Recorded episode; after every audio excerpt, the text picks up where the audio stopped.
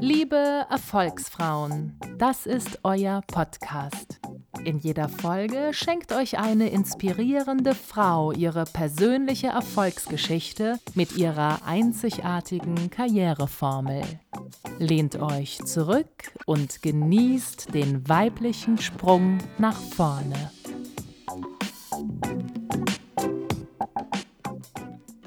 Impulse kontrollieren von Dr. Julia Schäfer. Finden Sie Ihre eigene Linie. Ich habe Führungskraft. Ich bin eine Führungskraft. Ich habe die Kraft, gesellschaftliche Veränderungen herbeizuführen. Und das alles als Einzelperson. Ich möchte Sie einladen, mir zu folgen auf eine dreifache Annäherung an das Stichwort Impulskontrolle. Erstens. Geradeaus Impulse können geradewegs ins Aus führen. Ich betrat den Konferenzraum, aus dem ich schon von draußen ein munteres Stimmengewirr empfing. Vier Männer in voller Montur ihrer Business Suites und eine Frau mit dem gegengleichen Konzept des schwarzen Hosenanzugs standen beisammen und unterhielten sich angeregt. Manchmal frage ich mich bei diesem immer gleichen, fast stereotypen Anblick, ob sich tatsächlich darin die Vielschichtigkeit einer beeindruckenden Führungsriege erkennen ließe. Oder ob nicht Intelligenz, Eloquenz und dezidiertes Fachwissen anders seinen Niederschlag finden müssten als in der Auswechslung des weißen Kittels hin zu den gedeckten Farben der Managementwelt. Und an dem Tag musste ich ganz besonders schmunzeln, denn ein sehr weiser Rat meiner Mutter schoss mir in den Sinn, wenn du jemals bei offiziellen Terminen oder vor größeren Gremien stehst und Lampenfieber hast, dann stell dir deine Gesprächspartner einfach in Unterhose vor. Das hatte ich mir in meinen Anfangsjahren tatsächlich einige Male zu Herzen genommen, und es war meiner Parkettsicherheit nicht abträglich. Wenn natürlich auch die Fachkompetenz immer über solch mütterlichem Rat steht, so spiegelte dies jedoch die feste Überzeugung meiner Mutter wider, dass ich die Selbstsicherheit haben durfte, alles werden und bewegen zu können, was ich mir nur vornahm und wofür ich arbeitete. Ein festes und solides Fundament für die Entwicklung meines Selbstbewusstseins ohne dass ich sicher dem hohen Professionalisierungsdruck und der Umschlagsgeschwindigkeit des Projektgeschäfts nicht standgehalten hätte. Dies lässt mich permanent unter Strom sein, und auch heute ließ mein dichter Terminplan keinen Platz für weiteres nostalgisches Gedankengeplänkel in meinem Kopf, und ich machte mit forschem Schritt, geräuschvoll hervorgezogenem Stuhl und einem Guten Morgen in Tateinheit mehr als deutlich, dass die Zeit des Aufwärmens nun vorbei sei. Ich selbst befand mich sowieso zu dem Zeitpunkt noch in einer beruflichen Phase, die man den faktischen Fokus hätte nennen können. Denn Verhandlung bedeutete für mich Komm ins Handeln und das möglichst unumwunden. Und dieses gerade heraus hieß wiederum übersetzt geradewegs hinein. Mein Ansatz war, dass nicht nur der Kopf, sondern auch der Bauch mitspielt bei Entscheidungen und danach auch zu adressieren sei, aber auch die Seele und meinen Humor hervorscheinen zu lassen, ohne allzu nahbar zu sein. Ich legte meine Argumente, Strategien und geplanten Bewegungsmuster nicht nur direkt auf den Tisch, sondern erwartete, dass meine Gegenüber dies auch zeitnah schluckten. Selbstverständlich musste nicht jeder am jeweiligen Tisch immer ganz genau meiner Meinung sein. Dass das Leben nicht so eindimensional und schmalspurig verlief, war mir natürlich klar. Doch lehnte ich verwinkelte Schachzüge, reines Taktieren ab, legte stattdessen meine Karten stets offen auf den Tisch und sorgte im Vorfeld stets gut vorbereitet für zweckdienliche, schnurgerade Argumentationsketten, derer sich kaum jemand würde entziehen können. So mein Plan, der mal aufging und mal eben nicht. Aber das Beratungsgeschäft hat mich gelehrt, mit dynamischen und unkalkulierbaren externen Faktoren umzugehen. Denn was bedeutete das? Ich positionierte mich. Ja, das wollte ich ja auch. kein Geplänkel im Zickzackkurs, sondern in gerader Linie auf das Ergebnis zu dass diese Positionierung aber auf reiner Sachebene ablief und ich darüber die so wichtige zwischenmenschliche Ebene, das heißt auch die Spezifität meiner Weiblichkeit, viel zu weit außen vor ließ, erkannte ich erst spät. Was ich ausstrahlte und manchmal schon fast wie ein Menetekel vor mir hertrug, war die Flackung, Ergebnisorientierung vor Beziehungsmanagement. Dabei ist die Kombination aus Sachlichkeit, Humor und Charme ziemlich unschlagbar. Ich bezog mich zwar, aber immer mehr auf etwas und meinen eigenen Anspruch Stellung zu beziehen, denn auf meine Gegenüber. Und damit allein knüpft man keine Beziehung. Mir ging es lange um die Gewährleistung der Effizienz von Prozessen und ich vernachlässigte dabei die Stärkung eines gemeinsamen strategischen Verständnisses innerhalb der Organisation. Dieses mag in gewissen Grenzen bereits vorimplementiert gegeben, ist aber immer auch ein dynamischer Prozess und braucht im Team mal reichlich Platz zur Ausdehnung und dann im nächsten Moment wieder die Reglementierung oder gar Zurückführung auf das Wesentliche. Mit Team meine ich nun keinen Kuschelkurs eng miteinander verbandelter Kollegen, sondern nenne bewusst ebenfalls die Verhandlungspartner so, die sich nicht als Koalitionäre gegenüber sitzen. Denn auch gerade die oder gerade die suchen ein Ergebnis, mit dem alle einigermaßen gut leben können, da ein Vertragsschluss oder getroffene Vereinbarungen in der Regel nicht das Ende, sondern den Anfang oder Fortbestand einer Geschäftsbeziehung markieren. Manchmal braucht es da nicht nur einen Kompromiss, sondern einen Kontext, der so strukturiert ist, dass alle Haltungen, sogar die widersprüchlich scheinenden, so in sich gebündelt werden, dass sie sich im Endeffekt gegenseitig unterstützen und zu einer Entscheidung führen. Was sich jetzt in der Theorie anhört wie ein babylonisches Stimmengewirr, wird mir jedoch jeder bestätigen können, der einmal erlebt hat, wie es ist, wenn Argumente und Gegenargumente wertschätzend ausgetauscht und wieder zurückgegeben werden. Niemand behält etwas für sich, nichts bleibt hinter dem Berg, alles kommt auf den Tisch und wird in Etappen angesehen und abgearbeitet. Aber eines ist dabei ganz wichtig. Nicht alles auf einmal, nicht all sein Wissen ungefragt und umsonst zu verbreiten, denn ehrlich und authentisch zu sein bedeutet noch lange nicht, sich gläsern, also durchsichtig zu machen. Dem kann schnell etwas von Unsichtbarkeit anhaften und man erkennt die Wertigkeit nicht.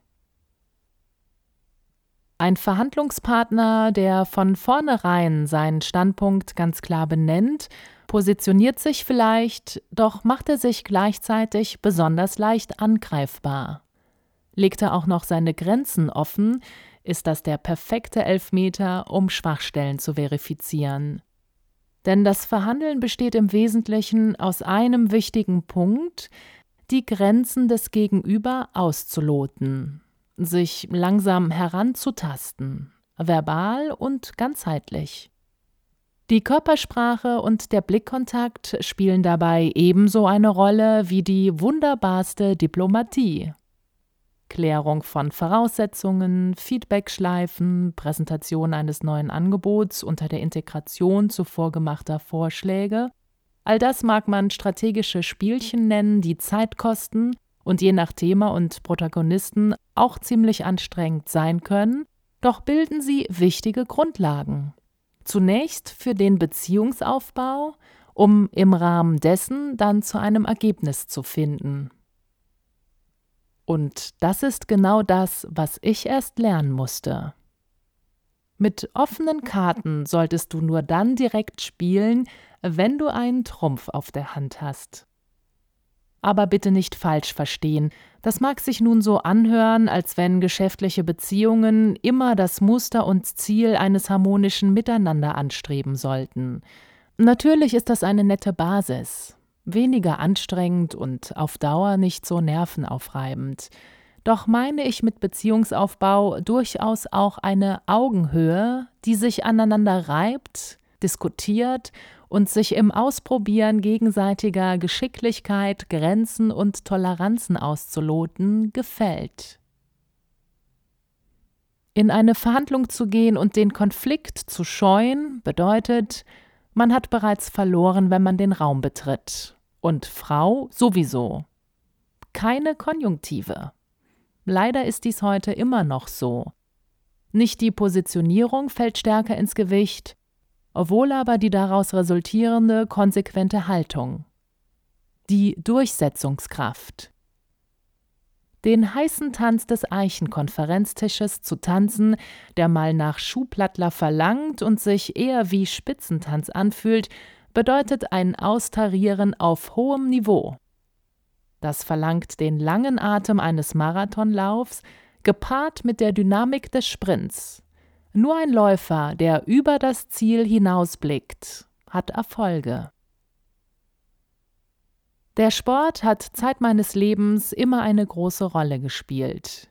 Wenn man ihn, wie ich, sehr intensiv betrieben hat, stellt sich ja immer die Frage, bin ich so ausdauernd unkaputtbar, wie ich meine, weil ich so koordiniert und gut organisiert trainiert habe, Körperdisziplin habe, oder organisiere ich mein Training bewusst noch effizienter, weil mich die Erfolgserlebnisse anspornen?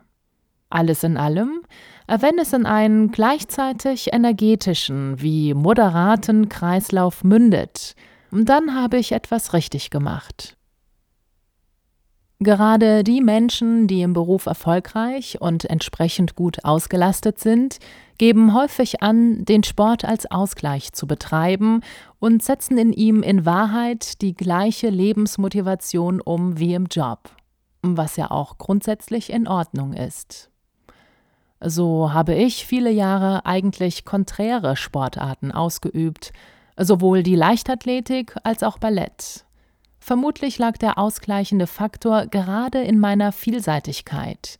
So gerne ich mich als athletische Fünfkämpferin bevorzugt beim Laufen verausgabte, so liebte ich gleichzeitig die Disziplin und Konzentration der Körperübungen an den Geräten.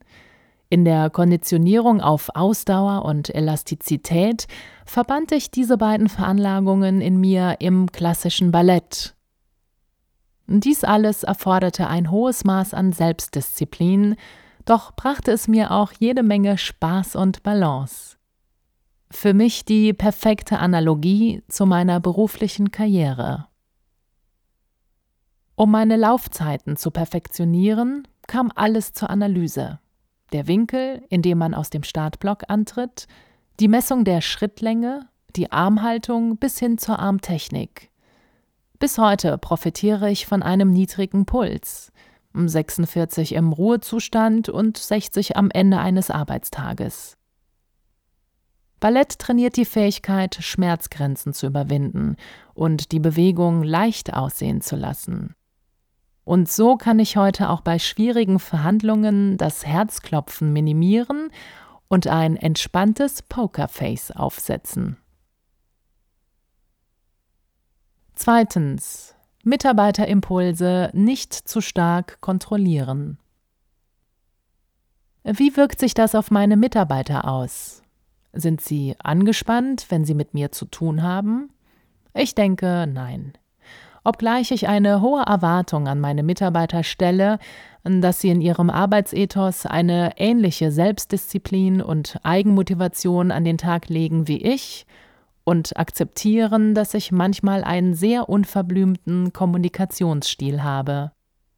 Doch bedeutet das niemals, dass sie stramm stehen müssten oder um 23 Uhr abends auf meine E-Mails antworten, sondern ganz im Gegenteil, der wache, mitdenkende und mitdiskutierende Geist ist bei mir gefragt. Ein Unternehmen ist immer ein komplexes System unterschiedlichste Menschen in verschiedenartig zusammengesetzten Teams. Diversity at its best. So mag ich es. Die Strukturen, in denen verschiedene Projekte be- und abgearbeitet werden, sind vorgebbar. Die Wege sollten die Mitarbeitenden jedoch weitestgehend selbst vordenken, vorschlagen und auch begehen dürfen. So versuche ich es zu leben. Das setzt natürlich ein hohes Maß an Verantwortungsbereitschaft voraus, in möglichst jeder Zelle der Struktur, denn auf jeder Hierarchieebene gibt es Aufgaben und gilt es, Prozesse zu gestalten, die die Freiheit eigener Ideen brauchen, die Entscheidungskompetenz einfordert und sie dann aber auch in Form von Beteiligung an Entscheidungen abruft.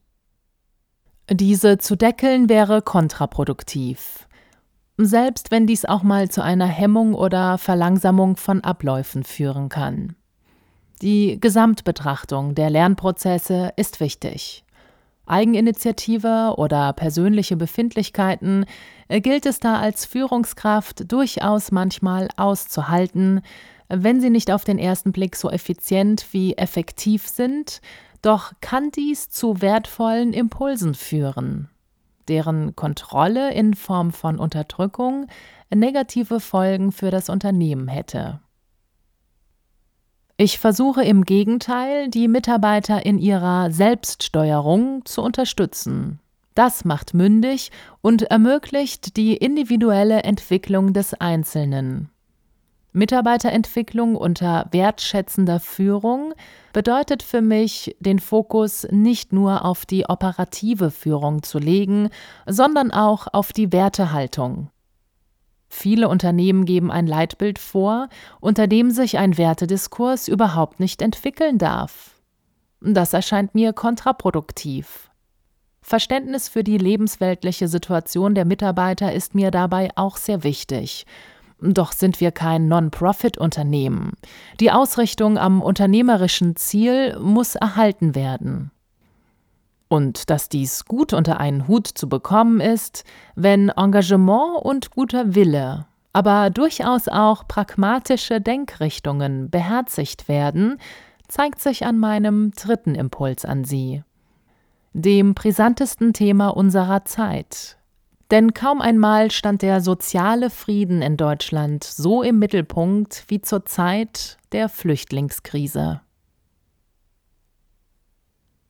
Drittens. Wichtige Impulse für unser Land zulassen.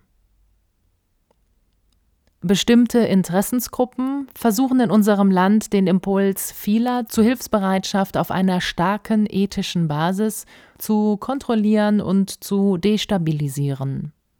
Vielleicht noch etwas vorweg zu meinem persönlichen Lebenslauf. Der war nicht stringent ausgerichtet auf die freie Wirtschaft mit all ihren Fallstricken und besonderen Anforderungen.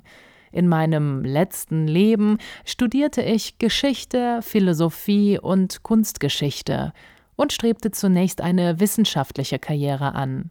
Promotion mit Magna Cum Laude, Secundi Loci bei Juniorprofessuren, doch dann kam alles ganz anders. Es zog mich in die Personalberatung und ich arbeitete mich konsequent bis zur Bereichsleitung hoch. Dann machte ich den kleinen Steve Jobs. Denn vier Monate Schikane durch einen neuen Vorgesetzten, der nichts an Symbolpolitik ausließ, Bürowechsel ohne Ankündigung, Teamevents ohne mich als bisherige Vorgesetzte einzuladen, Diskussionen über Titel, nicht Aufgaben, Einmischung ins operative Geschäft, ohne in dem Themenfeld zu Hause zu sein und so weiter, das genügte mir. Für Diskrepanzen mit einem mir derart ad hoc Vorgesetzten war mir mein Leben zu kurz, und ich wechselte auf eigene Initiative in ein anderes Unternehmen, um mich heute in dem damaligen wiederzufinden, denn dessen Geschäftsführung holte mich drei Jahre später zurück und der Bereich Healthcare wurde von mir relaunched und nun konsequent weiterentwickelt. Man kann sagen, ich habe den Branchenwechsel geschafft, von der Intellektuellen zur Beraterin mit Sales Power. Das bedeutet, ich sehe mich als eine Frau, die durchaus in den Spiegel sehen kann, es aber dennoch nie versäumt, aus dem Fenster zu blicken. Gesellschaftspolitisches Engagement gehört deshalb zu meinem Leben seit 20 Jahren dazu. Meine Mitgliedschaft bei Pro Asyl erschöpft sich nicht nur in den Jahresbeiträgen, sondern ich habe auch eine sehr klare Meinung und äußere die auch. Und insofern passt die aktuelle gesellschaftliche Entwicklung und meine Stellung dazu auch in dieses Buch, denn meine konsequente Meinungsbildung, anders zu sein und dies auszudrücken, ist Teil meines Erfolgs. Bis heute spreche ich kein Beraterlingo, sondern rede Tacheles. Wir werden alle konstant älter, doch Deutschland altert in rasanter Geschwindigkeit, sinkt die Zahl der Erwerbsfähigen in gleichem Maße weiter und findet sich kein Ausgleich durch Zuwanderung, stünde die deutsche Wirtschaft damit vor einem Desaster. Die unbesetzten Stellen führen geradlinig dazu, nicht mehr alle Aufträge bedienen zu können und so weiter. Können diese augenblicklich einreisenden Menschen diesem Problem irgendwann abhelfen?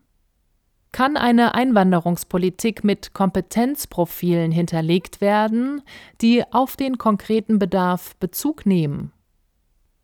Wer die Vergangenheit kennt, darf Flüchtlinge nicht abweisen. Wer die Gegenwart sieht, kann sie nicht abweisen. Wer an die Zukunft denkt, wird sie nicht abweisen. Das sagte Daimler-Chef Dieter Zetsche. Er sieht in der aktuellen Herausforderung nicht in erster Linie ein gesellschaftspolitisches Risiko, sondern eine Chance für die deutsche Wirtschaft. Und er steht mit dieser Meinung keineswegs alleine da. Viele Arbeitsmarktökonomen gelangen zum Schluss, dass Einwanderung nicht generell in einen Verdrängungswettbewerb münden muss und sogar der Lohndruck im Endeffekt selten zunimmt. Ich teile diese Meinung und wünsche von den Verantwortlichen beispielsweise die Absenkung der Einstellungshürden, um dem Fachkräftemangel effektiver begegnen zu können.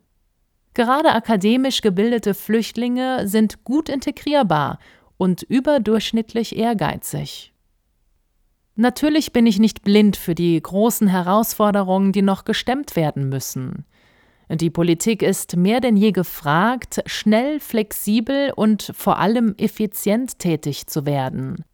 Auf vielen Kanälen.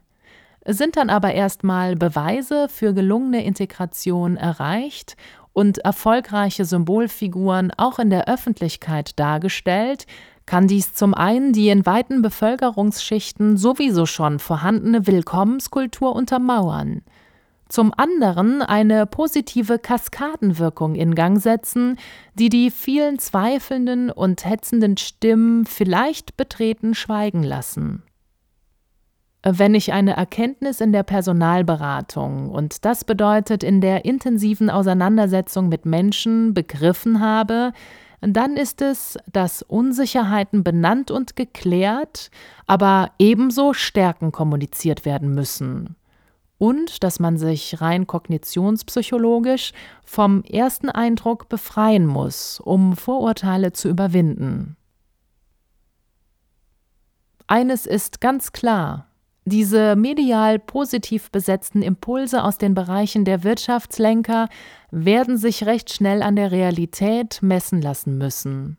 Es wird ganz wichtig sein, schnellstens herauszufinden, inwieweit die Qualifikationen der aktuell Einreisenden bereits ausreichen, beziehungsweise welche Schulungs- und Umschulungsmaßnahmen es braucht, damit der hohe Anspruch deutscher Standards erfüllt wird. Aus meiner eigenen Praxis kann ich den hohen Akademisierungsgrad etwa von syrischen Flüchtlingen bestätigen. Vor zwei Jahren war ich um die Weihnachtszeit dafür verantwortlich, einen syrischen Gynäkologen zu einem meiner Auftraggeber auf die Schwäbische Alb zu bringen. Auch wenn ich an viele hervorragende Kandidaten mit sogenanntem Migrationshintergrund denke. Sie alle zeichnet die Kombination aus Ehrgeiz, Wille und Offenheit aus. Bei dem Thema geht es um wirkliche Besonnenheit bei allen Themen und Fragestellungen, gleichermaßen und separat. Auch das hat mit Impulskontrolle zu tun. Die Bereitschaft, die eigenen Werte immer auch an den Bedürfnissen des anderen zu orientieren. Frei nach Hannah Arendt Freiheit ist die des jeweils Andersdenkenden.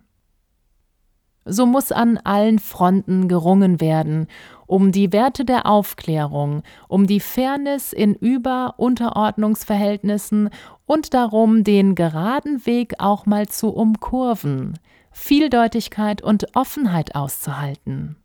Da es überall auf all diesen Ebenen gegenseitige Abhängigkeiten und Ambiguität gibt. Eine tolerante Haltung zu diesen Themen verhindert blinde Akzeptanz und ängstliche Unterwerfung, sondern mündet in eine hohe Werteaffinität, die in jeder Herausforderung den Ausgangspunkt für positive Veränderung sieht.